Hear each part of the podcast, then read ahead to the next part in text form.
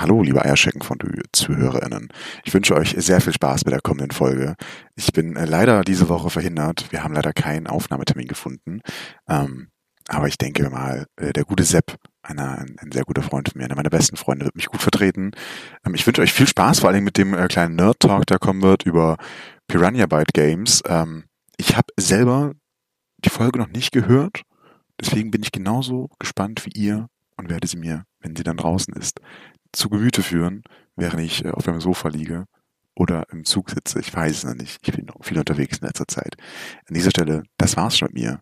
Habt viel Spaß und ich gebe ab zurück ins Studio an Tobi und Sepp.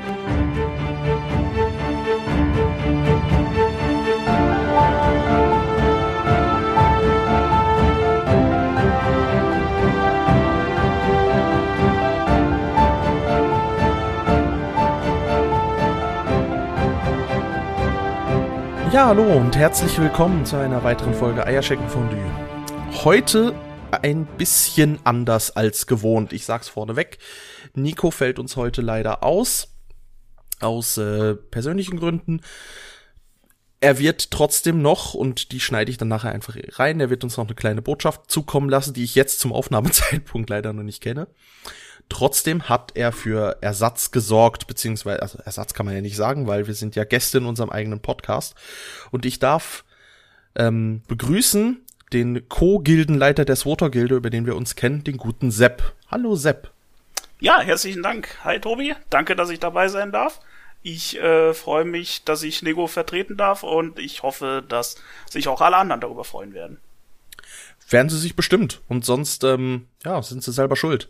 Weil es wird dadurch ein bisschen thematisch eine Special-Folge. Wir werden uns heute sehr viel und sehr intensiv über Piranha Bytes Spiele unterhalten. Und zwar gehen wir da wirklich, fangen wir bei Gothic 1 an und kämpfen uns eigentlich bis Elex durch. Das hier schon mal als kleiner äh, Disclaimer. Vorneweg aber, Sepp, wie du ja auch mitbekommen hast, ich war ja in Dresden beim Nigo. Und ähm, nach der Aufnahme ist uns ja noch ein bisschen was passiert.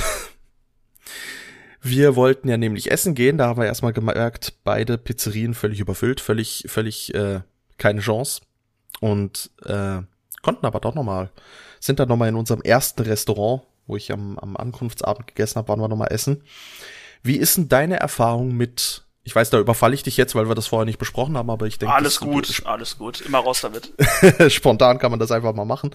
Hattest du auch schon ähnliche Erfahrungen, dass du irgendwie so quer durch eine Stadt geirrt bist auf der Suche nach einem Platz in einem Restaurant? Äh, witzigerweise, tatsächlich ist das jetzt erst, äh, ich glaube, eine Woche her. Äh, meine Freundin äh, war spontan zu Besuch und ähm, sie wohnt halt einige Stunden von mir entfernt und ist dann etwa, na, so etwa fünf Stunden mit dem Zug unterwegs gewesen, kam dann auch er, äh, erst so gegen ja, 8 Uhr abends äh, bei mir an. Und da war dann natürlich die Frage, ja, okay, äh, wie ist es jetzt mit dem Essen? Ich hatte halt vorgeschlagen, okay, ich könnte auch was äh, für sie kochen, aber das hätte dann halt auch wieder ein bisschen gedauert. Also hat man sich dann kurzerhand dazu entschlossen, okay, äh, wir gehen noch was essen. Tatsächlich waren aber zu dieser Uhrzeit wirklich äh, sowohl unsere erste als auch unsere zweite Anlaufstelle komplett überfüllt. Ja, nice. Was dann letztendlich dazu geführt hat, dass äh, wir dann einfach äh, in einem kleinen Imbiss waren. War dann auch ganz lecker, aber wie gesagt, so erstmal so die Erkenntnis, okay, das erste äh, Restaurant, wo wir hin wollten, überfüllt, zweite überfüllt. Ja, da hat man sich dann äh, schon gefragt, warum essen alle Leute so spät? Weil es war dann halt, wo wir dann dort waren, schon fast gegen neun Uhr. Warum essen die Menschen so spät? ja, das habe ich mich tatsächlich da auch schon gefragt. Also mehrfach. Wobei, ja, wenn halt zur, zur, ich sag mal, zur Primetime alles voll ist, dann musst du ja auf die Randzeiten ausweiten. Und wir haben ja jetzt ein, ein paar Jährchen Pandemie hinter uns, wo man nirgends essen gehen durfte. Ich glaube, da hat sich was angestaut. Aber hey, warum auch nicht bei euch jetzt vielleicht nicht zum ersten Date, aber hey, warum dann nicht einfach beim Date mal zum, zum Dönerladen gegenüber? Ich meine, wenn die um, um, um zwei Uhr morgens stockbesoffen gut schmecken, warum sollen sie dann nicht nüchtern schmecken? Ich will da nicht sagen, ich bin da nicht wählerisch. Ich esse die auch um zwei Uhr morgens äh, nüchtern. Eben, Habe ich kein gell, Problem also, mit. Das ist ja, ist ja, also kann man kann man nicht sagen. Jetzt sie hatte nur fünf Stunden Anreise. Das ist ja, da kann ich ja, dann kann ich ja müde lächeln. Ja, sie, sie, ja, müde war sie auch, was aber daran liegt, dass äh, sie halt vorher noch äh, sechs Stunden gearbeitet hat. Also sie ist halt wirklich nach sechs Stunden Arbeit eigentlich von dort aus direkt zum Bahnhof äh, im Prinzip oh, und dann okay. äh, runter zu mir. Also es, es war schon äh, recht anstrengend für sie, muss man sagen. Ja, okay, dann großen Respekt. Unter den Umständen großen Respekt. Das ist, dass man sich dann das noch eintut, an, antut, nicht eintut, antut. Wie, wie war es denn bei ihr? Auch ähm, Deutsche Bahn, super Spaß, äh, mega Verspätung oder hatte sie Glück? Mm, diesmal kamen sie eigentlich ganz gut durch, aber sowohl sie als auch ich hatten, äh, wenn wir halt zum jeweils anderen gefahren sind, schon oft sehr schöne Erfahrungen mit der Deutschen Bahn gemacht. Das äh, letzte Mal äh, sind wir, waren wir, bin ich erst zu ihr gefahren und war dort ein paar Tage. Und danach war halt der Plan, dann anschließend doch mal äh, gemeinsam zu mir zu fahren für ein paar Tage. Wir also bei äh, ihr im Zug eingestiegen und der Zug fährt schon mal nicht los. Ja, und geil. er steht und steht. Nach 20 Minuten äh, immer noch stehen, hieß es dann, ja, äh, ich weiß gar nicht mehr, warum er nicht gefahren ist. Auf jeden Fall ist er halt nicht gefahren.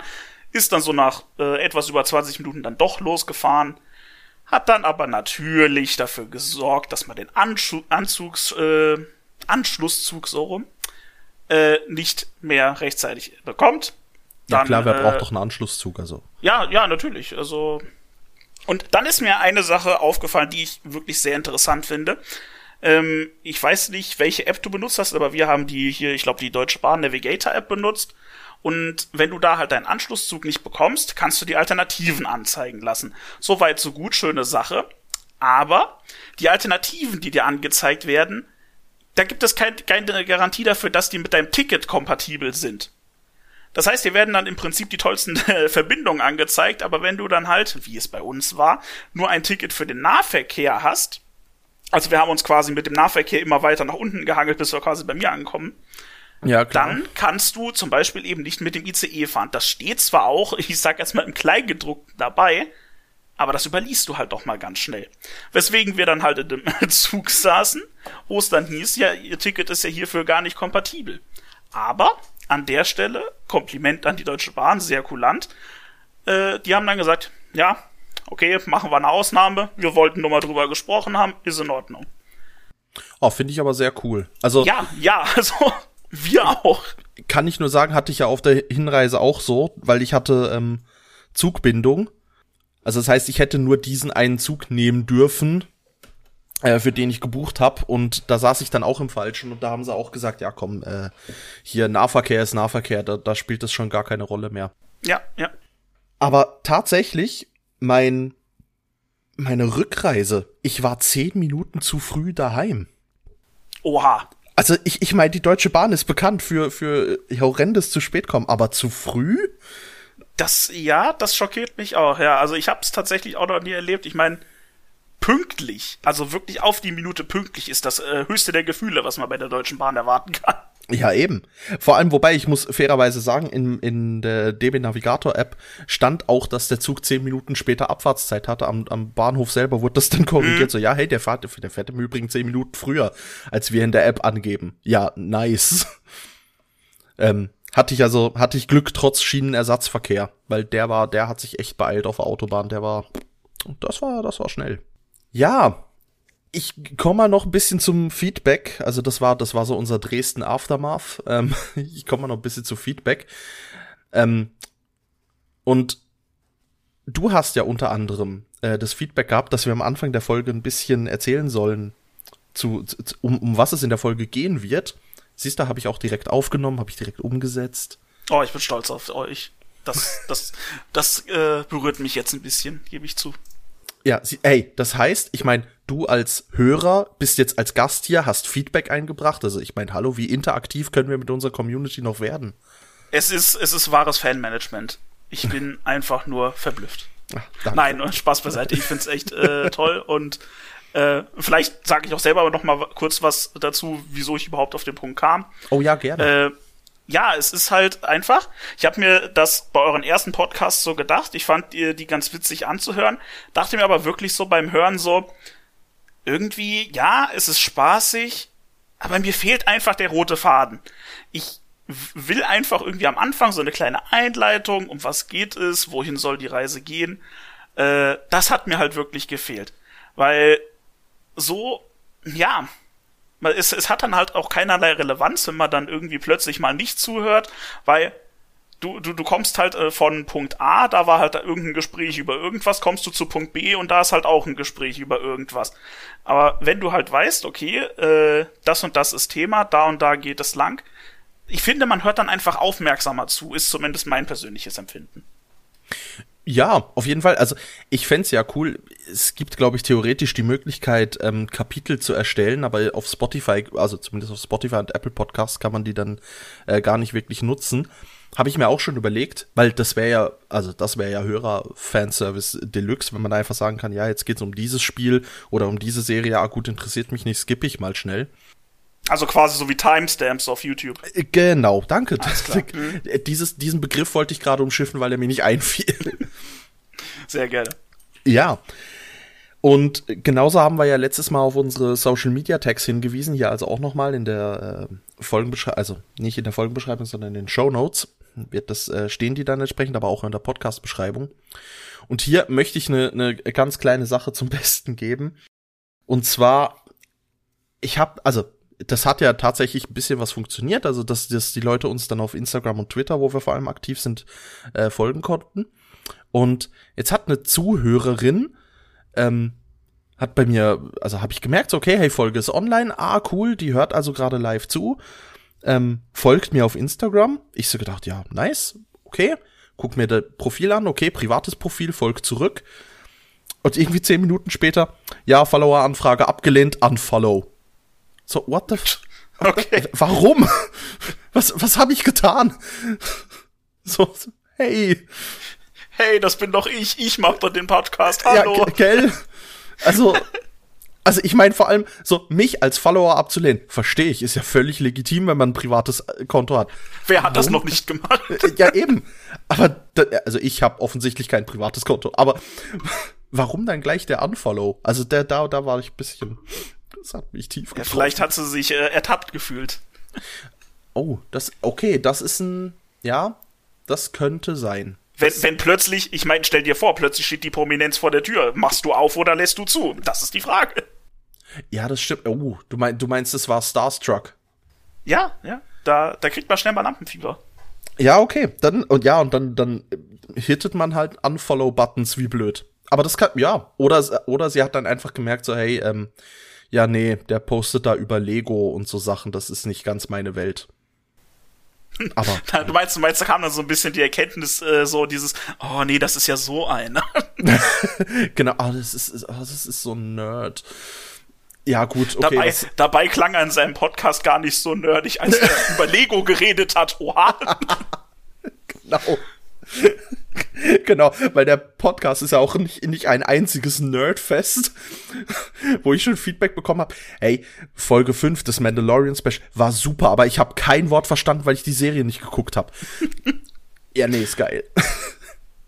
Ja, glaube ich, das ist dann natürlich dann äh, ein bisschen schwierig, dem ganzen Gerede zu folgen. aber um das jetzt perfekt als Überleitung zu nutzen, noch schlimmer zu machen, fangen wir doch mal an mit unseren Piranha Bytes Knowledge. Oh je, du willst also noch mehr Leute verwirren. Genau, ich will, ich, nein, eig eigentlich möchte ich hier an dieser Stelle ähm, mal wirklich ein bisschen die Werbetrommel rühren, weil wir kennen Videospiele hauptsächlich aus den USA oder aus Japan. Es gibt mit Ubisoft mittlerweile auch, ähm, die haben ja verschiedenste Stellen, ähm, Stelle, einmal in, in Osteuropa, in Kanada, in Frankreich, ähm, ich glaube noch ein paar mehr oder auch mit äh, CD Projekt Red. Ich bin mir gerade nicht sicher, die kommen auch aus einem osteuropäischen Land. Ich weiß nicht, ob es Polen. Polen ist. Polen, ist, gell? Polen. Ja, genau. Ja. Äh, sehr bekannt für die Witcher-Reihe und für, für, für Cyberpunk.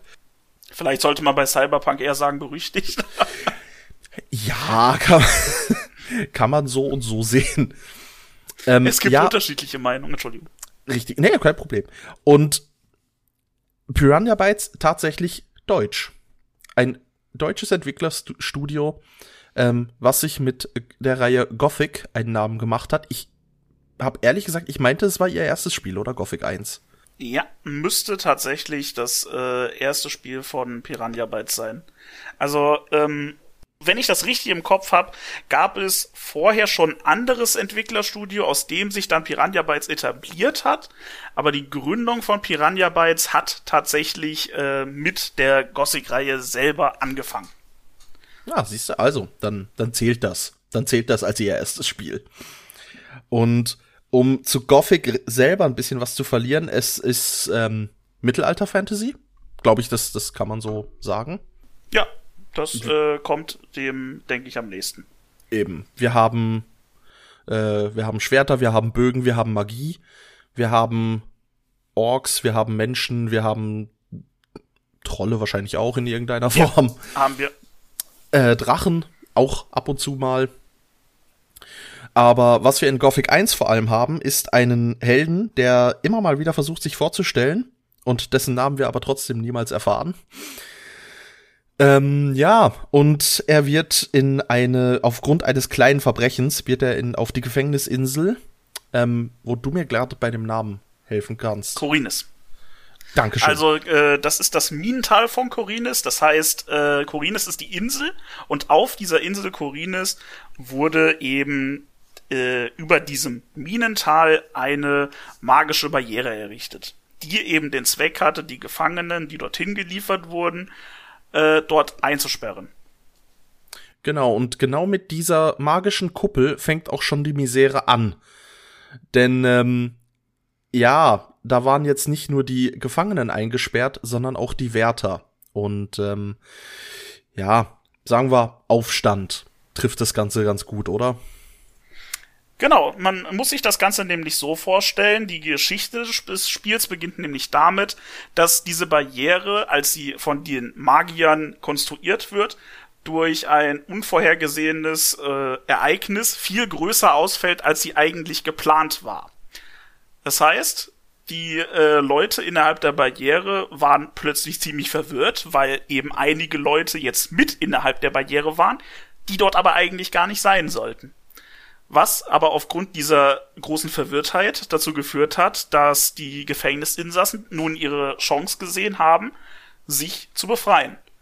Wobei man natürlich sich befreien äh, relativ sehen muss, denn sie haben zwar ihre Wärter getötet, waren aber trotzdem jetzt immer noch äh, innerhalb dieser Barriere gefangen und konnten da nicht raus. Genau, aber ihr Druckmittel gegen außen, um zum Beispiel Luxusgüter zu bekommen oder so, war natürlich trotzdem, dass äh, niemand in die Kuppel reinkommen wollte, äh, sie aber magisches Erz für den Krieg auf dem Festland liefern sollten. Exakt, genau, ja. Ja, wenn du natürlich äh, exklusiv auf einer Ressource sitzt, dann kannst du dir damit auch schon das eine oder andere verkau äh, erkaufen. Trotzdem blieb's ja nicht ganz unspannend in diesem, in diesem Minental und es haben sich äh, drei Fraktionen, zumindest drei Fraktionen, denen man sich anschließen kann. Als Spieler haben sich gebildet das alte Lager, wo eigentlich die äh, Insassen im Prinzip einfach ja gesagt haben, okay, die Wärter sind tot, jetzt sind wir die neuen Wärter. Ähm, sich deren Klamotten angezogen haben und gesagt haben, gut, jetzt sind wir die Chefs. Dann das neue Lager, was ähm, ja sich halt davon abgespalten hat. Ähm, in, oh, was war das eigentlich in, in einer schönen in, in einer Mine in, also ja, nee, nicht wirklich Mine. Es ist, es ist, es ist mehr eine Höhle. Also ja, ja sie genau. haben auch eine eigene Mine, aber es ist äh, eher so, dass sie, ja, äh, im Spiel wird's halt auch die große Wohnhöhle genannt, weil es ist basically ein, ähm, ja, ein, ein großer Tunnel, eine große Höhle und wo sie ihr Lager eben hereingebaut haben. Genau, eigentlich mit, mit schön die Wohnung so in den Berg rein. Und dann haben wir das dritte Lager. Und das dritte Lager, da darfst du ein paar Worte dazu verlieren. Ja, das, das, das dritte Lager ist wahrscheinlich so das Lager, was die meisten Spieler, mich eingeschlossen, äh, amüsiert. Und zwar im Spiel werden das die Sektenspinner genannt, eben weil diese Leute sich zu einer Sekte zusammengeschlossen haben und ihr Lager im Sumpf errichtet haben. Das Besondere an diesen Leuten im Sumpf ist, sie äh, pflanzen dort oder sammeln dort aus dem Sumpf das sogenannte Sumpfkraut. Ja, und das rauchen die den lieben langen Tag. Und damit ist tatsächlich genau das gemeint, was man sich jetzt darunter vorstellt. Die bekiffen sich den lieben langen Tag. Aber nicht nur das, sie handeln halt auch mit den anderen Lagern dieses Kraut. was eben dazu führt, dass jedes der drei Lager so seine eigene Möglichkeit hat, in der Barriere zu überleben. Wir hatten es gerade eben schon angeschnitten, das alte Lager hat sich eben aus den ursprünglichen Gefängnisinsassen gebildet. Die wiederum betreiben halt Handel mit der Außenwelt. Das neue Lager überfällt diese Konvois von der Außenwelt, die halt entweder an die Außenwelt hingehen oder gerade von der Außenwelt reinkommen. Und äh, die Kiffer im Sumpf verkaufen eben ihr Sumpfkraut. Und so haben, hat jedes Lager so seinen eigenen Wirtschaftszweig, sage ich jetzt mal, um da drin zu überleben. Und ich, ich möchte das Wort Wirtschaftszweig ähm, gerne nutzen, um auf offene Bemerkungen zu kommen, die ich mir eingeschrieben habe. Denn es gibt in dem Spiel eben, wie gesagt, dieses äh, magische Erz. Und ich meine, ähm, das magische Erz ist auch plus minus die Währung in diesem Spiel. Genau grundsätzlich sollte es zumindest die Währung sein. Wenn man allerdings ein, ein, ein, kleiner fieser Typ ist, der am Anfang im alten Lager einfach mal den, den Schmied im, im äußeren Ring umklatscht und dessen Erz ein, also dessen, dessen, äh, ja, Eisenerz einsammelt, kann man sich gefühlt 100 Schwerter schmieden und da das Spiel halt basiert auf, wenn ich dir ein Schwert gebe, was 80 Erz wert ist, dann kannst du mir Gegenstände geben, die auch 80 Erz wert sind ähm, ja, also ich habe das Spiel durchgespielt und Schwerter waren meine Währung. Ähm, man kann das Spiel tatsächlich sogar noch ein ganzes Stück mehr cheesen. Und zwar, ähm, ich weiß nicht, ob du dich noch daran erinnerst, aber es gibt äh, quasi in der Wildnis gibt es so einen Jäger, der in der Hütte lebt, bei dem du Bogenschießen lernen konntest. Der aber auch gleichzeitig ein Händler war und dir eben Bögen und Pfeile verkauft hat. Und mhm. den konntest du, du konntest einfach hingehen und in jedem Kapitel hat der neue Waffen bekommen, was auch so eine Eigenart der Gothic-Spiele ist, dass immer pro Kapitel haben die Händler äh, neue Waffen bekommen. Und die konntest du halt in jedem Kapitel umhauen, hast den äh, komplett ausgenommen, hast alles geplündert, was der da hatte, und hast das dann bei einem anderen Händler verkauft oder eingetauscht. Und äh, ja, der Typ, wie das halt in Gothic so war, wenn du jemanden umgehauen hast, war der erstmal K.O. und ist nach ein paar Sekunden wieder aufgestanden. Das wiederum ist tatsächlich auch ein ziemlich besonderer Punkt an gerade Gothic 1 und 2 und ich glaube auch im dritten Teil, dass es eben zwei verschiedene Aktionen sind. Äh, wenn du jemanden die Lebensenergie auf Null bringst, dann haust du diese Person K.O. Jedenfalls bei fast allen NPCs ist das so.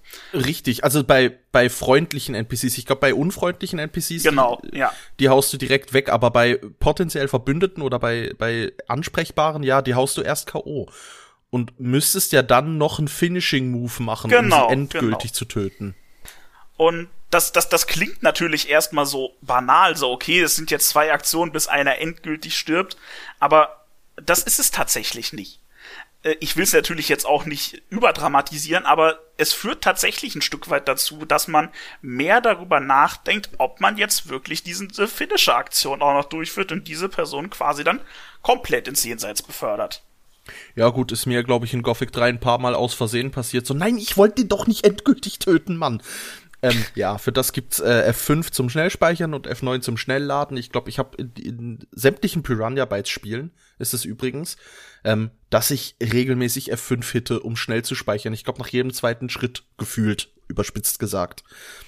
Weil das aber ja. auch, ähm, ich finde aber auch, das gibt eine coole Möglichkeit, einfach mal zu sagen, hey, ich probiere das jetzt mal aus und wenn es nicht klappt, mache ich einfach schnell laden. Ähm, ja, da, ich nehme ich nehm das kurz vorweg, weil sonst vergesse ich sicher. In, in Risen gab es tatsächlich auch noch mal das Sumpfkraut und da weiß ich noch, da gibt's einen Händler, wenn du dem äh, Sumpfkraut gibst, dann, dann ähm, gibt er dir Gold dagegen. Also halt, die, ich meinte, die Währung war da Gold. Und wenn du ihn dann umklatscht, dann kannst du ihn plündern und kannst dir so dein, dein Sumpfkraut wieder zurücknehmen. Ah, ja, ja. Wenn er dann aufsteht, ist er erstmal pissig auf dich und greift dich wieder an. Weil du hast ihn ja gerade umgeklatscht. Wenn du jetzt aber einfach weit genug rausgehst aus dem Gebiet, damit er als, als äh, Entität nicht mehr geladen wird und wieder zurückläufst, dann wird seine, ich sag mal, Sympathie zu dir resettet und du hast in Anführungszeichen die Quest wieder auf und du kannst mir diese 20 Sumpfkraut wiedergeben. Ja, ja, das ist ja tatsächlich auch so der Clou, warum das, was ich gerade eben erklärt habe mit dem äh, Händler umhauen, warum das in Gothic 1 überhaupt so gut geklappt hat, weil ja. du hast den umgehauen, hast den geplündert und wenn du später zu dem zurückkamst und den einfach angelabert hast, dann haben die NPCs halt immer so einen Spruch, äh, Spruch gedroppt wie, bleib locker, hast gewonnen. Und dann sind halt die Dialoge aufgeploppt, wie auch sonst. Also, die haben zwar einen Erkennungsdialog, dass sie sich quasi gemerkt haben, dass du den mal aufs Maul gehauen hast, aber das führt halt nicht dazu, dass sie jetzt, keine Ahnung, nicht mehr mit dir handeln oder allgemein nicht mehr mit dir reden wollen. Ist vielleicht technisch damals schwierig umzusetzen gewesen. Und dementsprechend haben sie halt eben nur diesen äh, Erkennungssatz den NPCs gegeben. Das könnte natürlich sein. Also. Ja, wobei ich meinte, es gibt ein, zwei Charaktere. Ja, nee, stimmt, questbedingt. Questbedingt gibt's natürlich Sachen, also wenn du einen NPC, äh, wenn du die, wenn du zwei, also es gibt immer wieder Quests, die dich in, in Anführungszeichen moralische Dilemmas hauen. Was ich im Übrigen finde, hat Gothic 1 sehr schön gemacht, dass du halt zwei oder drei Quests bekommen hast und dich dann entscheiden musstest, für welchen von denen machst du das, weil das spielt einem von ihnen in die Hände und den anderen nicht. Ähm, du kannst ja sehr lange fraktionslos rumrennen, bis du dich final entscheid final entscheidest. Ja, ja, ich glaube, ich weiß auch, was du meinst. Ähm, wobei, und das ist das, was es für mich sogar noch besser macht, dass dir das Spiel halt sehr, sehr oft noch einen dritten Weg angeboten hat, wenn du clever warst. Sprich, du hast die Option 1 und 2 entweder für den oder den Typ oder Fraktion helfen. Und du hast aber auch noch Option 3, dass wenn du nachgedacht hast und das Anführungszeichen clever angestellt hast, hast du noch einen dritten Weg bekommen. Zum Beispiel ist es so, dass ähm, man bekommt von Person A den Auftrag, Person B umzubringen. Beziehungsweise halt loszuwerden. So, und jetzt kannst du halt folgendes machen. Du kannst jetzt entweder zu Person B hingehen und den töten und fertig ist die Sache. Person A ist glücklich, aber Person B halt tot. Oder aber du kannst mit Person B reden und dem sagen, hier, du hör mal, der und der will dich hier loswerden. Ich bin eigentlich hier, um dir hier jetzt ordentlich äh, aufs Maul zu hauen, um es mal so zu sagen woraufhin die Person dann aber sagt, klar, kannst du machen, kannst du dich jetzt gerne mit mir anlegen, wenn du das willst, aber ich hätte auch einen anderen Vorschlag für dich. Was wäre, wenn du mit mir mitkommst und wir beide schauen uns mal das neue Lager an? Und dann kannst du mit Person B ins neue Lager gehen. Der wiederum bleibt dann aber auch in dem neuen Lager, weil er keinen Bock mehr hat, zurückzugehen. Jetzt kannst du aber wiederum trotzdem zu Person A hingehen und sagen, yo, Person B ist weg, der kommt hier nicht mehr wieder. Jetzt äh, sei mal glücklich, dass ich dir die Quest erfüllt habe. Richtig. Im besten Fall musst du dann keinen Beweis für seinen Tod liefern. Ich äh, kenne das aus aus äh, SWOTOR. Ich glaube, wenn du die äh, Sith-Krieger-Story anfängst, ist es eine von den ersten Quests, dass man den Ausbilder umnieten soll. Mhm, und da gibt's ja. auch die Option, dass du dann sagst, ah, nee, ähm, ich bring dich nicht um, ich hack dir aber als Beweis, dass du tot bist, die Hand ab. Und äh, ja, also eben, teilweise hat man auch so schon, nur eben, wir reden von, von SWOTOR, was vor zehn Jahren rausgekommen ist, wir reden von Gothic 1, was vor 22 Jahren oder sowas rausgekommen ist. Aber ich kann dich da tatsächlich sogar korrigieren. Tatsächlich weiß Person A, dass du Person B nicht umgebracht hast, weil der sagt dann nämlich direkt, ja, lieber wäre mir gewesen, du hättest den Kerl umgebracht. Also der weiß durchaus, dass du den nicht getötet hast, aber er akzeptiert halt quasi, dass der halt jetzt trotzdem nicht mehr im Lager ist. Stimmt, weil äh, äh, das, da, da, da sind wir halt bei, ja, du musst die Quest auch richtig formulieren. Wenn du sagst, er soll nicht wiederkommen, heißt das nicht, es soll ihn töten. Also, ja, ja. Da muss man schon aufpassen. Gut, aber bevor wir uns jetzt komplett in Gothic 1 verrennen, noch nicht ganz die Gothic 2 Überleitung, weil für Gothic 1 möchte ich noch eine persönliche Note und zwar, was für mich Gothic 1 damals auch sehr speziell gemacht hat und vielleicht hatten das andere Spiele schon, aber wenn ja, dann kannte ich sie nicht. Ähm, Gothic 1 hat ta tatsächlich eine in echt existierende Band in das Spiel ein, ähm, eingebaut. Und zwar ähm, durften da in Extremo auftreten mit dem Lied äh, Hermandadi. Ist deshalb cool, weil A kam ich damals zum ersten Mal mit der Band in Berührung und ich glaube, zehn Jahre später oder sonst was, ähm, war ich dann am ersten Konzert von ihnen und seitdem ist es äh, mit, mit gutem Abstand meine Lieblingsband. Also von daher, das fand ich schon sehr cool. Das zweite Mal, dass ich das mitbekommen hatte, war Blind Guardian, die das Titellied für Sacred 2 geschrieben hatten und dann auch in-game, die hatten sogar in-game eine Quest. Also finde ich, ich meine, heute kennen wir das aus einem äh, beispielsweise Death Stranding, wo du, wo du mit echten Schauspielern arbeitest, die ja auch den Titelheld geben und so. Aber damals, dass du so echte Personen in Videospieler, ich fand das geil. Ich fand das super. Ja, und aber wenn man noch mal drüber nachdenkt, ich meine, du sagst gerade, ja, wir kennen das jetzt heutzutage aus Death Stranding, aber wenn du mal drüber nachdenkst, ja, das war's dann auch. Ja, okay, es gibt vielleicht mal so kleine Sachen wie das, wie, ich glaube, in einem der Call of Duties wurde doch äh, der, äh, na, wie heißt der Kid Harrington, der Jon Snow aus Game of Thrones, hatte ja, ja. da, glaube ich, auch eine Rolle und so. Du hast so kleine Gastauftritte, aber eigentlich ist das sowohl damals als auch heute eine sehr schöne Seltenheit tatsächlich sogar. Ja, wobei es wird, es wird häufiger, aber es kommt sehr auf das Spiel drauf an, habe ich gemerkt. Also es ist äh, jetzt in, in wo war's in Far Cry, im, im neuesten Far Cry, ich glaube Far Cry 6 ist es, ähm, wo ja der ähm, Giancarlo Esposito den Diktator gespielt hat. Äh, er ist bekannt aus äh, beispielsweise aus The Mandalorian, wo er Moff Gideon spielt oder auch aus äh, Breaking Bad. Ähm, ich sag da nur Los Polos Hermanos. Ja, aber du hast recht, es ist, äh, es fängt an häufiger zu werden, aber es ist immer noch eine Seltenheit. Und eben, wir rechnen hier 20 plus Jahre zurück und da war das schon. Nun, aber Gothic 1 ist ja nicht bei Gothic 1 stehen geblieben. Ähm, es gibt ja noch Gothic 2. Und bei Gothic 2 muss ich ehrlich gesagt sagen, den Teil habe ich leider noch nicht gezockt. Muss ich nachholen, wird für von eigentlich allen als der beste Gothic-Teil ähm, bezeichnet. Darum Plus eins. mein Haupt. und Sepp, ich, ich überlasse dir die Bühne für Gothic 2. Ja, ja, vielen Dank. Dann äh, werde ich dann jetzt so mehr oder weniger einen Monolog halten. Ich lade dich aber herzlich dazu ein, mir immer ins Wort zu fallen, wenn du gerne etwas fragen oder anmerken möchtest. Äh, ich werde dir ein paar dumme Fragen stellen, ja. Gerne, gerne. Also, was gibt es über Gothic 2 zu sagen? Ähm, zunächst einmal muss man wirklich festhalten, der Schritt, den sie nach vorne gegangen sind, ist wirklich enorm. Wir hatten ja äh, zu Anfang gesagt, okay, wir haben Gothic 1, Minental auf der Insel Korines Jetzt haben wir Gothic 2 und wir haben komplett Corines. Bedeutet, oh Spoiler, die Barriere äh, gibt es nicht mehr. Es ist quasi das Ziel in Gothic 1 aus der Barriere rauszukommen. Damit endet das Spiel dann auch quasi. Äh, Barriere gibt es nicht mehr. Was aber jetzt auch dazu führt, Barriere ist weg. Oh, jetzt kommen plötzlich wieder alle Gefangenen raus. Ja, in Anführungszeichen halt Verbrecher. Die sind nicht ohne Grund dort in dieser, äh, in dieser Barriere gelandet. Und die belagern jetzt natürlich die komplette Insel Korines.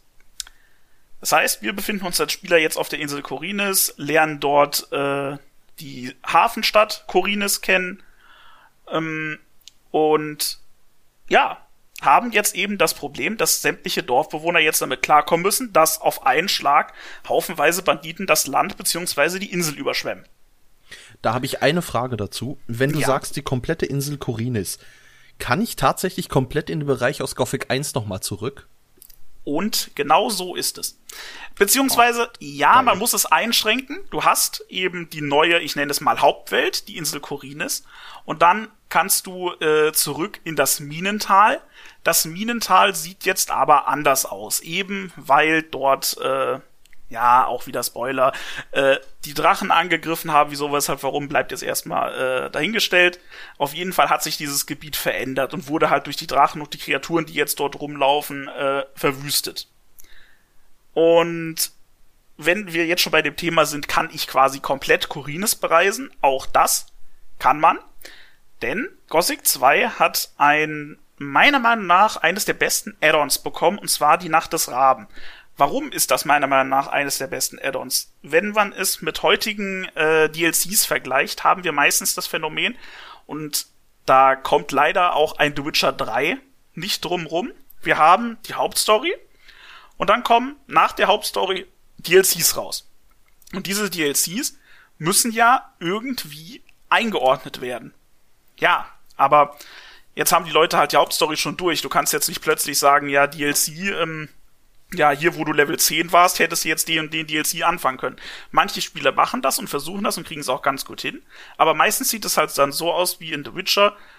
Diese DLCs finden zwar irgendwo im Verlauf der Hauptstory statt, aber du merkst halt eindeutig, es ist von Anfang an nicht so geplant gewesen, dass die Story dieser beiden DLCs zur Hauptstory dazugehört. Es fühlt sich einfach nicht zusammengehörig an Womit ich die DLCs selber nicht schmälern will, die sind großartig, aber du merkst halt trotzdem, dass sie ursprünglich nicht als eine Story, als ein Konzept gedacht waren. Und genau da setzt halt Gothic 2 die Nacht des Raben das Add-on an und das fügt sich einfach nahtlos in das Spiel mit ein. Das heißt, Gothic 2 und Gothic 2 die Nacht des Raben sind mehr oder weniger schon fast zwei unterschiedliche Spiele. Und zwar setzt das Add-on etwa zwischen Kapitel 2 und 3 ein und schließt damit im Prinzip ein, es ist keine Logiklücke, aber es es erkundet eben einen Bereich, den du im Hauptspiel nicht äh, erkunden konntest und bindet das eben sinnvoll in die Hauptgeschichte ein, wieso du jetzt eben diesen Bereich erkunden kannst und sollst. Und das finde ich ist eben in diesem äh, Spiel hervorragend gelungen und finde ich absolut großartig, wie sie das eingebaut haben, so dass es sich eben anfühlt, als wäre Gothic 2 die Nacht des Raben von Anfang an ein komplett durchgedachtes Spiel gewesen und es ist im Prinzip gar kein Add-on. Es fühlt sich einfach wirklich komplett rund an. Ich habe gerade ein bisschen äh, Rogue One Vibes. so, hm, wir müssen einen Plothole schließen. Warte, wir machen einen der besten Star Wars Filme, die je erschienen sind. Oh ja. ja. so klingt das gerade ein bisschen, wenn du von dem, wenn du von dem Addon erzählst. Ja, es, es liegt halt eben daran, du hattest eben im zweiten Teil, da gibt es so eine Ecke, wo so Ruinen und Pyramiden ähnliche Bauten stehen. Und du kriegst dazu halt einfach keinen Background. Was sind die? Warum sind die da? Und das ist eben so die Ecke, wo dann genau das Addon äh, sich einfügt. Und dann wird eben erklärt, was da jetzt bei diesen Bauten passiert. Und du kommst eben auch noch in ein neues Gebiet, was aber trotzdem auf der Insel Korinis stattfindet. Wo dann eben auch wiederum schön ins Spiel eingebaut wird, dass die Charaktere eben selbst sagen, okay, wir dachten immer, der Norden der Insel wäre nur ein Bergmassiv, wir wussten gar nicht, dass da noch was ist. Und das entdeckst du dann aber eben, dieses Gebiet im Spiel. Und das klingt wirklich, wirklich cool. Also ich freue mich sehr drauf, das zu spielen. Auf jeden Fall. Also es macht auch richtig ja. Bock, das nochmal zu zocken. Aber ich, also ich höre da schon raus, es ist nicht schlecht, wenn man Gothic 1 vorher gespielt hat. Ja, ja, natürlich. Es ist halt, mh, mm, du hast natürlich wieder viele bekannte Charaktere aus Gothic 1. Und das Spiel macht es halt ganz clever. In jedes Mal, wenn du quasi einen Charakter aus Gothic 1 triffst, dann spricht er dich an und meistens sagen sie sowas wie, oh hey, ist ja toll, dich hier zu sehen, wo kommst du her, was machst du hier, wie bist du hierher gekommen? Und dann hast du immer zwei Optionen. Entweder du sagst, ach hey Mensch, grüß dich, du bist doch der und der, schön, dass du hier bist, äh, wie geht's? Oder du hast Option zwei, äh, ich kann mich nicht mehr, mehr an dich erinnern. Das heißt, das Spiel gibt dir halt die Möglichkeit, dir diese Charaktere nochmal in kurz vorzustellen. Das wiederum passt dann vielleicht nicht unbedingt so gut. Also es, es hat einen Grund, warum der Charakter theoretisch Gedächtnislücken haben kann aber es wirkt tatsächlich manchmal so ein bisschen bei den Charakteren noch aufgesetzt. Ja, wobei, also ich, wenn ich mich an die Größe von Gothic 1 und so erinnere, ähm, ja, da kann auch mal jemand ver vergessen gehen. Also ich finde das jetzt nicht so, äh, so tragisch. Nein, das ist auch nicht. Es ist, es ist, wie gesagt, es ist ja im Gegenteil eher schön, dass sie einem so die Möglichkeit bieten, nochmal so in Kurzform, aber dennoch interaktiv die Story des vorherigen Teils oder die Charaktere, besser gesagt, des vorherigen Teils nochmal kennenzulernen. Ja, und wenn wir gerade bei Kennenlernen sind, ich hab gedacht, ich finde da eine gute Überleitung. ich ähm, bin gespannt, der Anfang klang nicht schlecht. Ja, ich weiß, wenn wir gerade bei Kennenlernen sind. Ich habe dort meine Liebe für Synchronsprecher kennengelernt. So, jetzt habe ich's, denn oh, ja. das Spiel ist äh, komplett durchsynchronisiert und ähm, auch kontinuitätstechnisch gut durchsynchronisiert. Wenn ich es richtig, ja, also der Held hat auf jeden Fall immer die gleiche Stimme, Diego ja. sowieso. Also eigentlich alle wichtigen Personen haben behalten die gleiche Stimme. Ähm, und jetzt, genau darum bin ich nämlich drauf gekommen. Du hattest mir den, äh, das Stichwort Modding Community reingeschrieben und dass da auch komplett neue Questreihen und so weiter gemacht werden. Und jetzt bin ich gespannt. Eine neue Questreihe bedeutet ja auch neue Dialoge. Mhm. Wurde, also hat die Community die da eingesprochen oder hat die Community echt die Synchronsprecher nochmal angehauen mit, ey, könnt ihr da vielleicht noch ein, zwei Linien dazu geben? Äh, nein, haben sie leider nicht, oder beziehungsweise das umzusetzen ist halt schwierig, weil man muss natürlich auch, die Realität ist, das sind alles Synchronsprecher, die, wenn sie denn auch hoffentlich heute noch leben, ähm, weiter ihrem Job nachgehen. Und äh, die können dann halt nicht einfach mal eben so da was einsprechen, weil naja, es ist halt deren Beruf. Die wollen dann halt auch dafür bezahlt werden. Und das kann man diesen Menschen dann halt auch nicht übel nehmen. Was eben aber tatsächlich dazu führt, zu deiner Frage, wie wurde das dann jetzt in Mods umgesetzt? Und das hat eben wirklich so angefangen, wie man es sich vorstellt. Hm, in den älteren Mods ist es oftmals so, dass äh, entweder hier von äh, ich, ich, boah, irgendwie, es gibt auch diese, diese KI-Stimmen und sowas.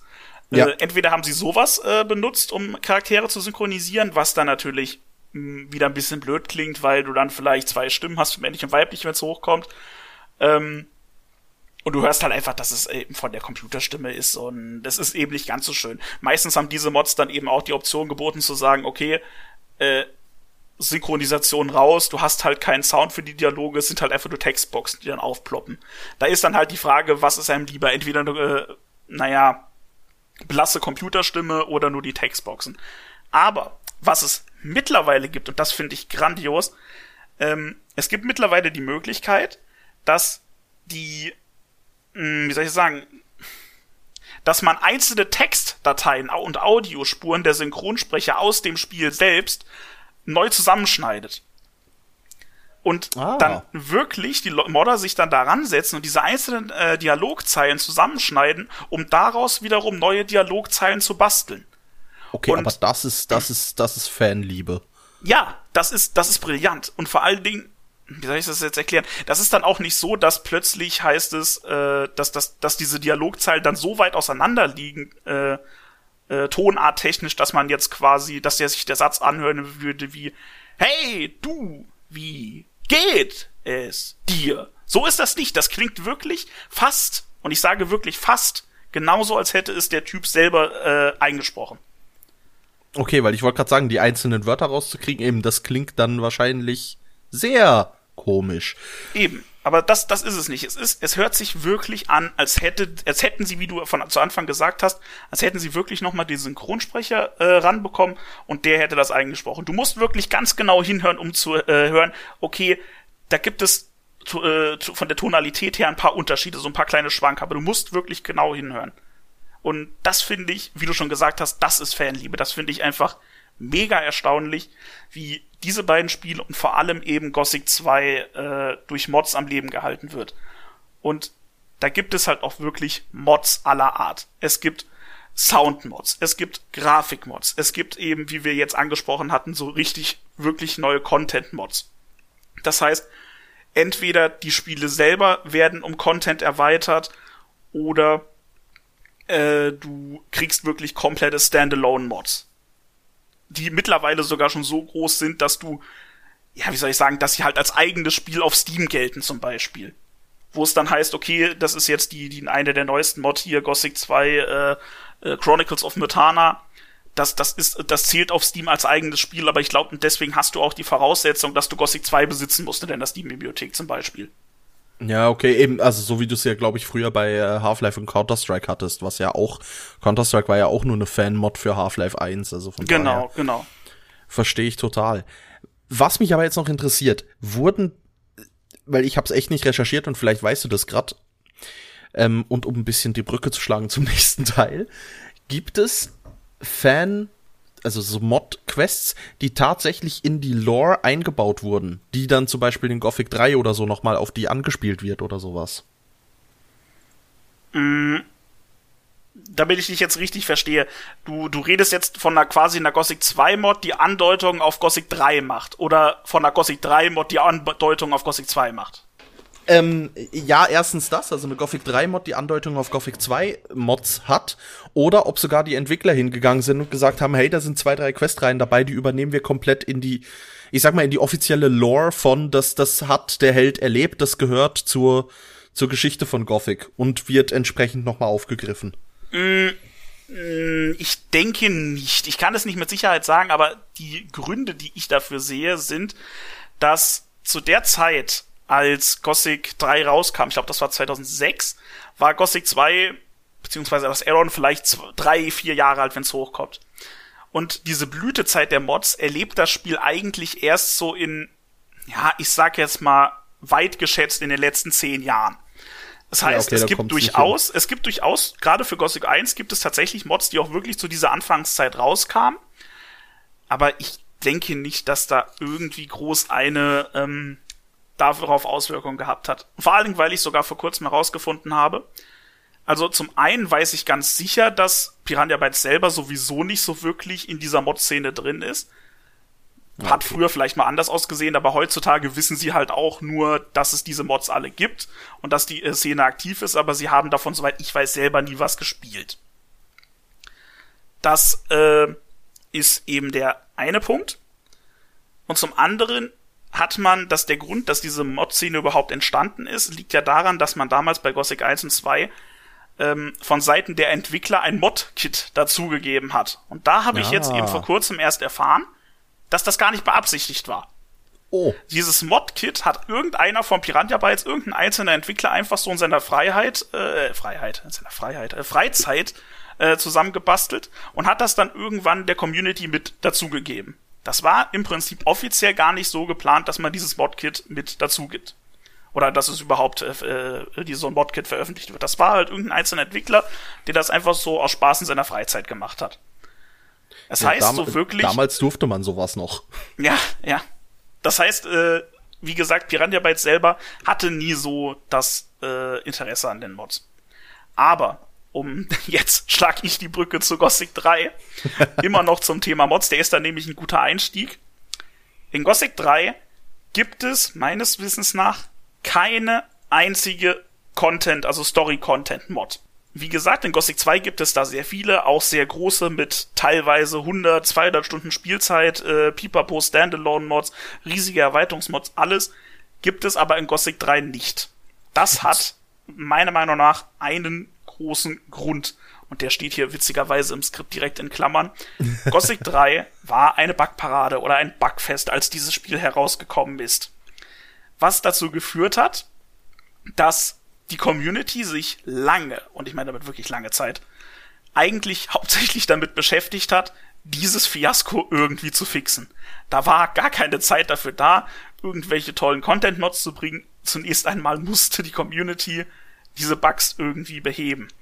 Ja, lustigerweise, ähm, ist es tatsächlich so, dass ich Gothic 3 nicht äh, hinten und vorne nicht bei Release gespielt habe, sondern wirklich erst zwei, drei Jahre später und mir tatsächlich dann ähm, sogar bei der bei der damaligen dann Hardcopy, die ich gekauft habe, also CD, ähm, wurde das fand ich das Allergeilste. Es wurde auf der, während der Installation oder nach der Installation darauf hingewiesen, ich solle doch bitte noch Community Patch 1. irgendwas runterladen, äh, damit das Spiel richtig läuft. Ja. Und ja. Ähm, also das ist wirklich, ich, ich mag mich, ich mag mich noch an die damalige Argumentation erinnern von den Entwicklern, die gesagt haben, ähm, es tut uns leid, Leute, aber wir verstehen unsere eigene Engine nicht mehr, die wir geschrieben haben. Ja, das, das habe ich glaube ich auch irgendwann mal gehört. Irgendwie dämmert's da, ja. Und ja, also es war wirklich ein, ein einziges, also es, soll ein riesiges Bugfest gewesen sein. Und selbst im Community Patch hat's noch eine Handvoll Bugs drin, die ich jetzt nicht als so schlimm darstellen würde, aber also man, man merkt es dem Spiel an. Trotzdem auch hier diese Fanliebe, dass die Fans hingehen und das, das Spiel fixen, weil halt das Spiel oder weil halt die Gothic-Reihe oder auch die Story so gut sind, dass man das bugfrei erleben möchte. Ja, äh, vielleicht, wer sich da jetzt nicht direkt was drunter vorstellen kann, um mal so einen kleinen Einblick zu geben. Ähm, es gab dann halt wirklich Bugs, die dafür gesorgt haben, dass NPCs einfach verschwunden sind. Du konntest dementsprechend Quests nicht mehr abgeben. Äh, Gegenstände sind in der Welt verschwunden. Äh, Gegner, die du töten solltest, waren nicht da. Das Spiel ist ständig gecrashed und das damit man versteht, das war wirklich zu weiten Teilen unspielbar, als das rauskam. Und die Überbleibsel von diesem Fiasko sieht man heutzutage immer noch in der Performance dieses Spiels. Das Game hat teilweise, wenn man das lädt und der Ladescreen durch ist und man im Spiel auftaucht, dann braucht das erstmal noch so 10 Sekunden, muss das da durchgeruckelt werden, bis das irgendwann mal fertig geladen hat und einigermaßen flüssig läuft. Und ich muss leider zugeben, ich kriege dieses Spiel bis heute nicht auf meinem Computer zum Laufen. Also es läuft von der Performance her einfach so furchtbar und ich habe alle möglichen äh, Fixes davon ausprobiert. Es, ich, ich krieg's auf meinem PC einfach nicht hin. Das ist echt schade, weil das Spiel ist halt wirklich, also es ist meine ähm, meine Hardcore-Sucht-Erfahrung, möchte ich mal sagen, das äh, nebst WoW. Ähm, also Gothic 3 war, war lange Zeit mein absolutes Lieblingsspiel, weil ich das wirklich, also mit Community Patch logischerweise, aber das, das war ein Traum. Also für mich war es damals grafisch ein Traum. Ähm, es war für mich tatsächlich der Grund, einen neuen Rechner zu kaufen, damit ich das grafisch äh, auf einer höheren Leistung spielen kann. Also das, und die Story ist, ist, ist einfach wirklich, also habe ich geliebt. Also da fand ich Gothic 1 schon super. Äh, Gothic 2 habe ich dann gelesen, weil Gothic 3 schließt ja nahtlos an um mal kurz noch auf die Lore einzugehen, ähm, man, man, ent, also man entkommt, man sammelt sich ja quasi mit fast allen aus dem Gefangenenlager, äh, sammeln sich auf einem Schiff und segeln endlich Richtung Festland. Ähm, unter anderem halt auch der namenlose Held, den man spielt. Und Gothic 3 fängt dann an, dass man und das ist bis heute für mich einer der besten Videospielstarts. Man, man, man äh, segelt an Land oder man, ja, man kommt, also man segelt nicht, man fährt mit dem Schiff rüber, mit so einem Ruderboot ähm, und kommt in ein Dorf. Das Dorf ist von Orks äh, kontrolliert und äh, weil man ja nicht weiß, wie die Situation ist, sind Orks halt noch einfach knallhart der Feind. Und dann gehst du erstmal dieses Dorf befreien und, und äh, ja, also hämmerst locker 30 Orks weg. Ähm, ja, fand ich, also du bist halt total gleich in der Action drin. Was da auch cool ist, du kannst es. Also du kommst nicht als totaler Noob da rein, sondern, und das finde ich auch spannend gemacht, du hast schon ein paar Skills. Nicht super viele, also du bist sicher nicht so mächtig wie am Ende von Gothic 2, aber du, du bist ein versierter Schwertkämpfer, ähm, hast, glaube ich, sogar schon im Inventar am Anfang äh, einen Feuerball. Kleiner Fun Fact hier, bei Beschreibungen von Zaubern werden sich ja viele Spieler immer so, ja, und es entfesselt ein Lichtblitz aus heiliger Energie und bla bla bla. Und du kriegst halt den Feuerball und die Beschreibung ist einfach nur der gute alte Feuerball. Ja, weil, ja, stimmt. Ja, weil, weil, was, was ja. zur Hölle sollst du sonst dazu sagen, Mann? Es ist ein Feuerball. ja, ja, das stimmt. Der Feuerball. Wirf einen Ball aus Feuer. Ja, danke, Captain Obvious. Aber ich glaube tatsächlich kommen wir da so, so, ja, ich würde sagen zu unserem ersten Streitpunkt, denn ich habe tatsächlich eine viel schlechtere Meinung zu Gothic 3. Und zwar trotz, und ich spreche da jetzt wirklich, ich lasse da jetzt auch das ganze Bugfest da raus, das, das äh, ist meiner Meinung nach so gut wie behoben. Ich bewerte das Spiel quasi so, wie es, ich sag jetzt mal von Piranha bei Zeit aus gedacht ist. Ähm, und ich als, als jemand, der Gothic 1 und 2 mehrmals, mehrfach, sehr, sehr oft gespielt hat, und liebt, muss halt einfach sagen, Gothic 3 ist im Vergleich dazu halt sehr, sehr, sehr viel schlechter. Das fängt schon bei der Spielwelt an. Die Spielwelt ist, und gerade für das Jahr 2006, unfassbar riesig. Sie ist so groß, dass sie eben meiner Meinung nach viel zu groß ist. Positiv anzumerken sind dabei, du hast eine Wüste, du hast äh, eine Eisgegend und du hast eine mitteleuropäische Fantasy-Gegend, sag ich mal. Gemäßigte Zone halt, ja. Genau, genau. Ist, das ist an sich schon mal cool, aber trotzdem sind diese einzelnen Bereiche viel zu groß. Und auch die, vor allem auch die Wüste ist einfach so leer. Sie ist, ja, jetzt wird man, manche werden manche vielleicht sagen, ja, es ist ich ja möchte jetzt gerade sagen, das ist ja eigentlich gut. Klar, aber, aber trotzdem ist das halt für ein Spiel nicht gut. Es ist halt für eine Spielwelt nicht gut, wenn sie einfach nur groß ist, aber leer wirkt. Und das ist eben so der größte äh, Kritikpunkt, den ich an der Spielwelt von Gothic 3 habe. Sie ist zu leer. Sie ist riesig, aber zu leer. Es gibt, ja, okay, nicht zu entdecken wäre bei weitem gelogen. Es gibt sehr viel aber zu entdecken, weiß, was aber, du meinst. aber es ich ist weiß, halt zu viel. Sie, es ist, sie haben keine denkwürdigen, denkwürdigen Orte, meiner Meinung nach ja, nur die Haupt, also in der Wüste, äh, du hast halt die, ich, ich sag mal die drei Hauptorte. In der Eiswüste hast du Xardas Turm, Spoiler, sorry.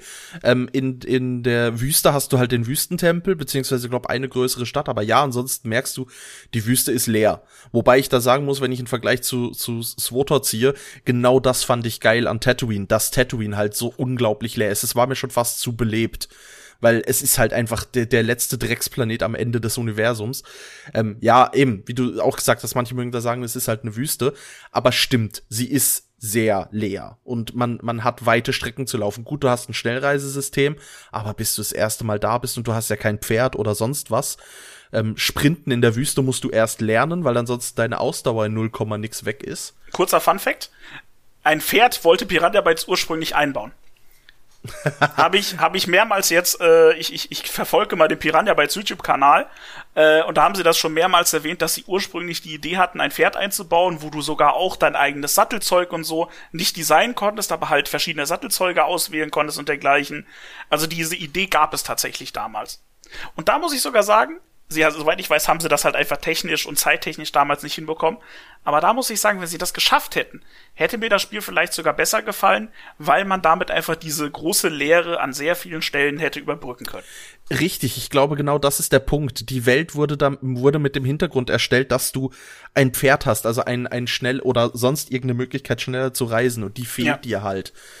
Weil du merkst es daran, dass, wie gesagt, die Eiswüste, die ist auch relativ groß und die ist vor allem auch verwinkelt mit vielen ähm, Klippen, so dass du unendliche Umwege gehen musst, damit du überhaupt, also du, so, du hast, du siehst den Punkt, wo du hin willst, er ist gefühlt zehn Meter weit weg, aber du musst einen acht Kilometer Umweg laufen, um, um, ja. zwar um zwei Berge rum, äh, damit du dann dahin kommst. Allerdings muss ich dir ganz knallhart widersprechen bei der, ich sag mal, beim, beim gemäßigten Teil, beim effektiven Königreich. Das finde ich richtig gut gemacht. Also das finde ich auch nicht zu weitläufig oder sonst was. Das hat mir sehr gut gefallen. Bei den anderen beiden bin ich voll auf deiner Seite. Ja, ja, okay, ja, gut, muss ich auch einräumen, liegt halt aber auch daran, dass sie eben genau da meinen Kritikpunkt aushebeln, weil die äh, gemäßigte Zone einfach mehr Orte hat. Es ja. gibt mehr Zwischenorte. Du hast dort eben weniger diese Leere. Und ja, klar, da gebe ich dir recht, dieser, dieser Teil der Welt ist auf jeden Fall deutlich besser gelungen.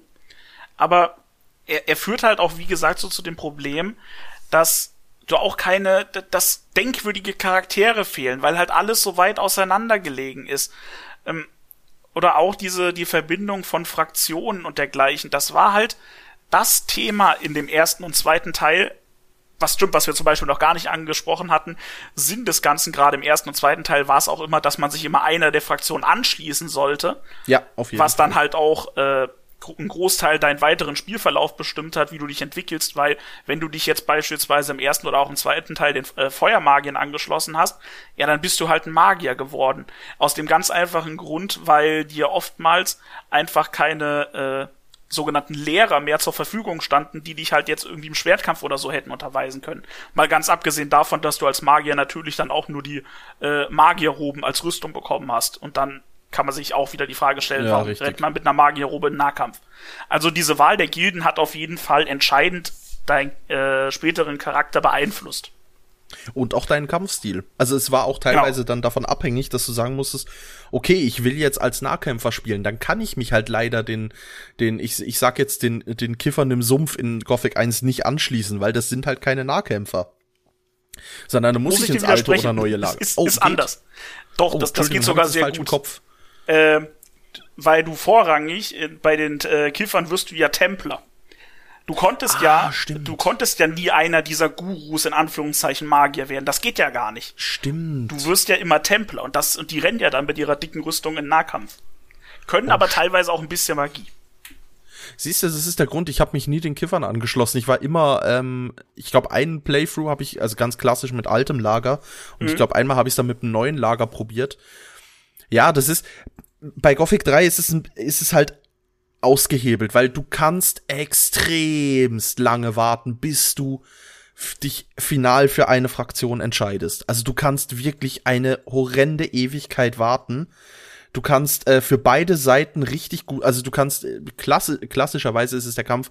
Die Orks haben grundsätzlich die, die das Königreich übernommen, bis auf äh, einige genau, bis auf die Hauptstadt, die, haha, Fun Fact, durch eine magische Kuppel geschützt wird, durch die die, die Orks nicht reinkommen und innen alle eingesperrt sind. Und äh, viele, mehrere Rebellenlager, sag ich mal. Und du, du hast effektiv die Möglichkeit zu sagen, ja, nö, ich, ich, ich gehe in König um, um Bratzen und äh, kämpfe hier voll für die Orks. Oder du kannst halt sagen, ich kämpfe für die, für die Freiheit. Und dann hast du das dritte Volk, das dritte große Volk, dem du dich anschließen kannst, und das sind die in der Wüste. Und die in der Wüste haben so mit, mit beidem eigentlich überhaupt nichts zu tun. Also die sind wirklich nur, wir brauchten eine dritte Fraktion, also so hat sich's angefühlt. Ähm, die ist aber irrelevant. Mm, ja, wobei ich finde tatsächlich, also du sagst jetzt, dass die in der Wüste sich irrelevant anfühlen. Ja. Ich, ich würde tatsächlich widersprechen und sagen, dass eher Nordmar, also die Eisgegend, sich sinnlos angefühlt hat. Und zwar. Oh, stimmt, du hast ja Nordmar noch, ja. Weil äh, gerade die in der Wüste, das waren ja auch die Sklavenhändler und Assassinen und was weiß ich alles. Und stimmt. gerade die haben ja massiv von diesem Krieg äh, äh, profitiert, weil sie eben gefangene Menschen zum Beispiel an die Orks verkauft haben und dergleichen. Also ja, aber Nordmar kannst du dich nicht anschließen als Fraktion, oder? Doch, doch. Ähm, ich weiß oh. jetzt tatsächlich nicht, welche Fraktion das ist, aber ich weiß, dass man auf jeden Fall da was machen kann, weil es ja diese Nordmar-Rüstungen im Spiel gab, die man auch selber haben konnte. Oh, okay. Siehst du, du hast ja, du hast ja oben in, in, Nordmar hast du ja auch wieder Feuermagie und so. Dann hast du ja dann auch diese Sache später dann mit diesen göttlichen Artefakten da einschmelzen stimmt, und so stimmt. Zeug. Ja, aber ich meinte den, also du kannst dich auch ziemlich am Anfang den Feuer, also in Anführungszeichen den Feuermal gerne anschließen, aber ich glaube, die sind fraktionstechnisch mit den ähm, Rebellen, also mit den Königstreuen gebunden. Plus minus. Mhm, wobei man sowieso dazu sagen muss, allgemein so Fraktionen sind in Gothic 3 halt nicht mehr dasselbe wie in Gothic 1 oder 2. Es das stimmt tatsächlich finde ich, ist ja, es ist ja auch mehr fast schon wie ein MMO, weil du bei diesen Fraktionen halt Ruf sammelst. Das muss man sich dann halt so vorstellen, dass man eine Quest abschließt und dafür dann, keine Ahnung, fünf Rufpunkte bekommt. Und ich glaube, man konnte maximal 100 haben oder so. Und dann gab ja. es dann auch diese, meiner Meinung nach, völlig ätzenden Mechaniken von wegen, okay, du bist jetzt in der neuen Stadt. Ziel in der neuen Stadt ist es eigentlich, dass du irgendwie zum Stadtführer äh, vorgelassen möcht, äh, vorgelassen werden möchtest, so rum. Ja, und dann bist du da zu seiner Wache am äh, Haupthaus gegangen und der hat dir dann gesagt, nö, du kommst hier nicht rein und dann hast du eine Einblendung bekommen von wegen, ja, du brauchst 75% Ruf. Ja, und das heißt halt, du bist in der Stadt dann da rumgelaufen, hast Quests erfüllt, hast Leute äh, belabert und hast für erfüllte Quests halt, wie gesagt, fünf oder zehn Rufpunkte bekommen. Und das ist halt auch eben so der Grund, warum ich Gothic 3 einfach nicht wirklich mag, weil es, es ich meine, beziehungsweise ich verstehe, kann verstehen, warum er das Spiel mag, aber für mich ist es halt einfach so viel Gameplay, worunter die Story gelitten hat. Ja, da gebe ich dir absolut recht, weil es eben so absurde Situationen gegeben hat, dass ich gesagt habe, okay, ich mache den Playthrough klar für die Rebellen, aber damit ich in der Stadt trotzdem, also das war dann mehr ein bisschen sogar Progress Gaming, ich will ja möglichst viel Erfahrung sammeln, also mhm. heiben sich mir möglichst viel Quests weg und versuche die zu machen, ohne meine Hauptfraktion zu schaden, dass du halt wirklich hingehen konntest und sagst, ja, ich hole mir den kompletten Ruf im Rebell in dem Rebellenlager, das neben der Stadt her äh, sitzt, aber ich hole mir auch vollständig den Ruf von den Orks, damit ich dort zum Chef vorgelassen werde. Ja, so dass ja. du dann halt wirklich am Schluss noch eine, äh, ich sag mal, eine entscheidende Quest hattest, die hieß, äh, töte den Anführer der Rebellen oder töte den Anführer der Orkstadt. So. Genau, hm. genau. Ähm, ja, das stimmt. Ja, da gebe ich dir, da gebe ich dir absolut recht. Trotzdem mhm. finde ich es halt cool, weil ich fand auch gerade das speziell, dass du eben die, dass du halt sehr ambivalent spielen kannst, dass du halt sehr, ich fand das schön, weil ich habe immer Mühe, mich für eine Fraktion final zu entscheiden. Ähm, Wobei gut, bei, bei Orks und Rebellen war es für mich relativ klar. Ähm, weil du halt die erste Stadt doch komplett von den Orks ausrottest und dir das Spiel eigentlich so quasi sagt, äh, nee, mit Orks machen wir mal hier nicht. Fand ich's halt, fand ich's halt trotzdem cool, dass du halt wirklich sehr viele, so sehr viele Quests absammeln konntest oder zumindest so sehr viel Erfahrung sammeln konntest, was dir dann einfach durch, es hat halt das Grinding ersetzt, sag ich mal. Und mhm. so konntest du das Spiel halt auch ein bisschen einfacher machen. Ja, das, ich, ich würde dir da vor allem auch vollkommen recht geben. Ich sehe auch gerade noch, weil du es ja auch aufgeschrieben hattest, der Aspekt, dass es halt verschiedene Enden gab. Genau. Ist erstens neu für Piranha-Bytes-Spiele, beziehungsweise für Gothic in dem Falle jetzt. Äh, und wie du schon gesagt hast, auch eben dieses ambivalente Spielen an sich. Ja, das, das, das kann ich auf jeden Fall verstehen, dass man da wirklich mehrere Spielwege hat. Macht äh, auf jeden Fall Spaß. Aber wie gesagt, bei mir persönlich hat's halt dazu geführt, ich habe das Spiel damals irgendwann mal einmal durchgespielt und ich hatte kein Interesse mehr an den zweiten durchspielen, weil das Game halt einfach so riesig ist. Und genau das finde ich halt den spannenden Punkt. Ähm, heute wird immer von geredet von das Spiel hat einen Wiederspielwert, weil ich drei oder vier verschiedene Enden hab. Trotzdem muss ich bei dieser oder in New Game Plus oder so. Mhm, ja. Mich hat das nie gecatcht, weil ich habe ja die Story durch.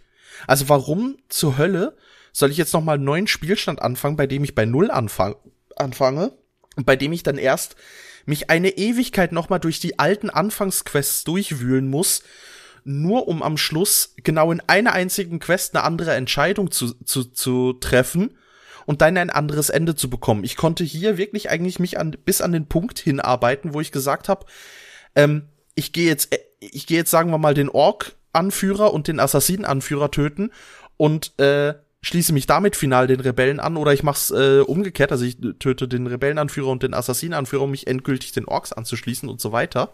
Ja, ja. Ohne dass ich das ganze komplette Spiel nochmal durchspielen muss.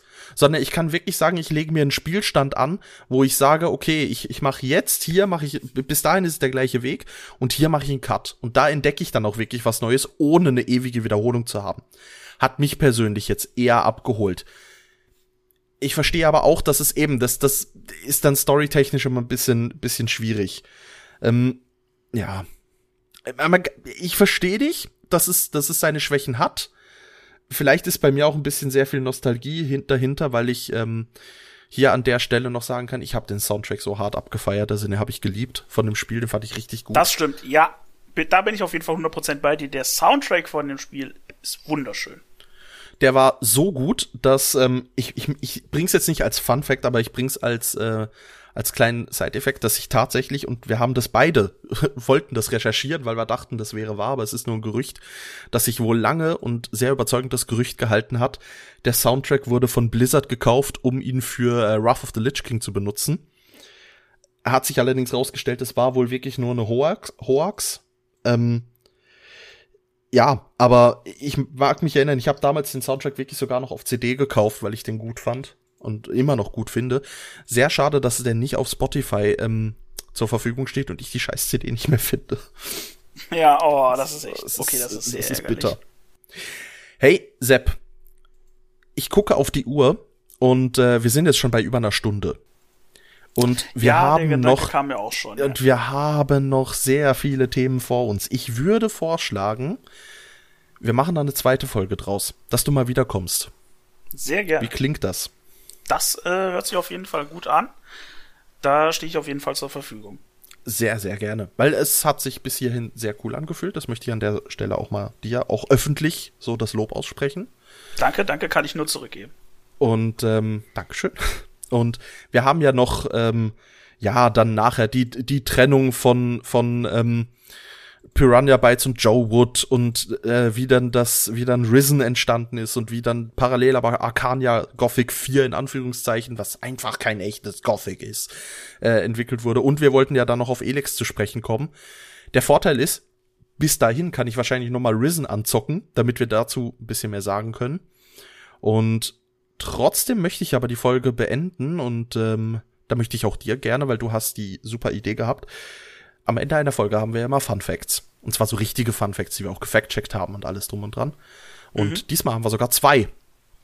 Und äh, da möchte ich dir das Feld überlassen. Du darfst die gerne raushauen. Sehr gerne. Ich äh, würde allerdings kurz nochmal darauf eingehen und ein bisschen Werbung machen für den zweiten Part dieser Folge, wann auch immer er kommt. Bleibt auf jeden Fall gespannt, denn wenn es um gerade um das Add-on von Gothic 3 geht, aber auch Arcania Gothic 4, auch wenn ich mich sehr schwer tue, das äh, Gothic 4 zu nennen. Es wird sehr, sehr spaßig werden. Spätestens an dieser Stelle werde vor allem ich in einen kompletten Rant übergehen. Ihr könnt gespannt sein. Und bei Elex wird das Ganze wahrscheinlich auch nochmal zwischen äh, Tobi und mir auf jeden Fall etwas kontroverser diskutiert werden, als es jetzt gerade schon in Gothic 3 der Fall war. Also teast es nicht so harmlos an, das wird ein handfester Streit. Ja, da, da, da möglicherweise kommt es genau, äh, läuft es genau darauf hinaus. Na gut, also, deine Fun Facts.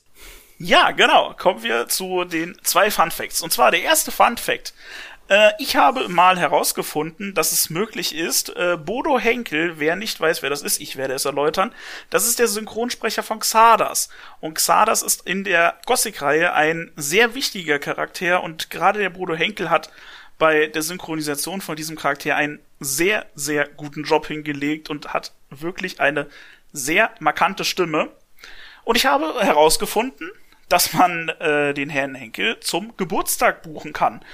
Der macht dann kleine Einsprecher oder äh, kleine, kleine Auftritte, die er dann da macht mit äh, seiner Stimme und dergleichen. Fand ich wirklich sehr, sehr schön und ich habe auch mal drüber nachgedacht, ob ich sowas vielleicht mal organisiere man kann das vielleicht ein bisschen damit vergleichen, dass seine Stimme wirklich sehr markant ist, so ein bisschen wie die von, wie heißt der Synchronsprecher damals von Darth Vader hier, James Earl Jones. Das, Bodo Henkel ist der deutsche James Earl Jones, ums mal. Ja, komm, ja, ja, passt. Der, ähm, hier, ja? Hier dazu noch. Erstens, du bringst mich gerade auf die Idee, wenn das tatsächlich geht. Ich glaube, ich bewehr, ich, ich, ich frag mal an für einen Einsprecher dann für die zweite äh, Folge. Also ich, ich weiß, dass es ging. Also ich habe das, wie gesagt, vor Jahren schon herausgefunden. Der, ich habe dann auch eine Seite gehabt, ich gucke das auch gerne noch mal raus. Ich weiß nicht, ob es heute noch so geht, gerade halt auch wegen Corona, ob er da vielleicht das eingestellt hat. Ich weiß es nicht. Aber ich weiß, dass es damals wirklich zu 100 Prozent ging. Du konntest äh, ihn buchen, äh, dass er dir was einspricht oder dergleichen. Und das geht auf jeden Fall. Oder ging. Ja, dazu, das geht, ähm, also für sehr viele ähm, auch englischsprachige Synchronsprecher geht das noch. Da habe ich nämlich tatsächlich mal selber von, ähm, ja, von meinem wirklich ähm, lang, sehr langjährigen und besten Freund, den ich zum Glück immer noch hab, der hat mir mal zum, ich glaube, das war zum 30. Geburtstag, ähm, hat er mir organisiert, dass ein einer der Synchronsprecher für für den Imperator Palpatine, der ihn, glaube ich, in ähm, ja in Hörspielen und, und ein paar Videospielen im Englischen hat hat der Imperator Palpatine gesprochen und ähm, ja, dort ein, ein Geburtstagsgruß von ihm in Character Palpatine. Oh, das, das war sehr, sehr cool. Das war sehr, sehr geil. Das war sehr, sehr geil. Also wirklich, das ist, es ist eine coole Sache und ich möchte hier auch nochmal eine Lanze brechen für Synchronsprecher, weil es wird immer wieder gebasht und Design ja auf Deutsch und bam, ne, hatten wir ja auch schon in der Diskussion mit Nico, mit, ähm, ich bin ja Verfechter von deutschen Synchronisationen und Schließ hier muss ich an. wirklich sagen, und ich, danke, endlich, endlich versteht mich jemand. Und an dieser Stelle möchte ich sagen, hey, Synchronsprecher, geiler Job, machen wirklich viele. Und würde ich mehr von meiner Stimme halten, hätte ich, äh, das wäre, das wäre ein Job für mich. Synchronsprecher würde ich gerne machen. Dein zweiter Fun Fact, bitte. Genau, mein äh, zweiter Fun Fact, der in gewisser Weise meine Meinung zu Gothic 3 bestärkt. Und äh, zwar äh, nicht nur bei mir, sondern auch bei vielen anderen zur damaligen Zeit kam äh, Gothic 3 nicht allzu besonders gut an. Die GameStar, viele werden sie kennen, sah das allerdings zu diesem Zeitpunkt deutlich anders. Bei denen kam Gothic 3 sogar ziemlich gut an und es wurde auch zur damaligen Zeit von der GameStar sehr gut bewertet. Was äh, dazu geführt hat, dass die GameStar auch einen Preis, äh, die GameStar, Entschuldigung, dass Piranha Bytes auch einen Preis für ihr Spiel gewinnen sollte. Ich weiß nicht mehr genau, welcher Preis es war. Ich weiß nur, dass die Situation sich so dargestellt hat, dass ich meine, es war der damalige Chefredakteur der GameStar, dem äh, Björn Pankratz, einer der Entwickler von Piranha Bytes, zu diesem Preis gratulieren wollte. Während Björn Pankratz das Ganze so ein bisschen abgetan hat, so im Sinne von, ja, muss doch nicht sein, nach vorne auf die Bühne spaziert ist und sich vor versammeltem Publikum bei der Community für dieses verkorkste Spiel entschuldigt hat. Ehrlich gesagt, ey, richtig Props für den Move. Ja, bin ich auch der Meinung. Also dazu zu stehen, das öffentlich nochmal so rauszuhauen, so im Sinne von, yo, wir wissen, das Spiel ist leider nicht wirklich gut rausgekommen aufgrund der ganzen Bugs. Hat schon was. Also gehört schon was dazu, dass sich das so zu trauen. Könnte sich EA mal eine Scheibe von abschneiden. Ja gut, aber wen von dem ganzen Vorstand willst du auf die Bühne zählen? ja, vor allem, wer hätte da wirklich die Eier, sich mal hinzustellen und zu sagen, ja, sorry, haben wir verbockt, war unser Fehler. Und dann mit dem Zusatz aber kaufen tut es ja eh trotzdem. ja, genau, das ist das ist halt bei bei, bei ich sag mal in einer in Anführungszeichen einer kleinen Community kannst du das halt machen. Eben, und ja. und gell, also man muss auch hier einfach sagen, die Community hat dieses Spiel gerettet am Ende. Und finde ich auch einfach cool, weil es gibt selten Spiele, die so von der Community am Leben gehalten werden oder wurden. Also auch da wirklich ja, es ist, es ist was Besonderes und darum denke ich, Piranha Bytes hat die Folge verdient. Und bei der Größe und bei der Eskalation, in die wir uns reingegeben haben, mit, mit völligem Verquatschen, verdienst du zweite Folge. Sepp, du bist hiermit herzlich eingeladen. Vielleicht ist dann auch Nico mit dabei. Das gucken wir mal. Können wir auch mal zu dritt, weil, Gerne, wie wir ja. in der ersten Folge gesagt haben, wir sind ja nicht die Hosts der Gäste, der, der, des Podcasts, wir sind ja auch nur Gäste in unserem eigenen Podcast und jeder ist hier zu Gast. Ja, mit den Worten möchte ich dann auch mich verabschieden für heute. Für dann, wann ihr es hört. Darum wünsche ich wie immer am Ende der Folge noch einen, einen schönen Abend. Ähm, Sepp, ich möchte dir auch noch die Chance geben, Tschüss zu sagen. Ja, danke. Äh, Tobi hat mich, wie gesagt, äh, gefreut, dass ich hier sein durfte, dass ich äh, Nego vertreten durfte. Ähm, wobei man vielleicht Fun Fact dazu sagen muss, ich habe auch öfters äh, bei Nico angefragt, kann ich mal mitmachen? Ich hätte mega Bock. Äh, Tobi hatte doch mal die Idee, über Gothic zu reden, da bin ich dabei, lass mal über Gothic reden. also ich habe hast du dich selber Fall, eingeladen. Im Prinzip habe ich mich selber eingeladen und irgendwann hatte sich die Chance ergeben, dass Nico mal nicht da ist. Und äh, da bin ich dann natürlich sehr gerne eingesprungen. Deshalb, wie gesagt, es hat mich echt gefreut, dass ich dabei sein durfte. Ich freue mich umso mehr darauf, wenn wir mal Part 2 machen. Und ja, kann allen noch nur noch äh, einen schönen Tag wünschen. Dem schließe ich mich an. Ich wünsche einen schönen Tag, schönen Abend, schönen Morgen, wann auch immer ihr das hört. Und bis bald, Rian. Tü, tü, tü. Ciao.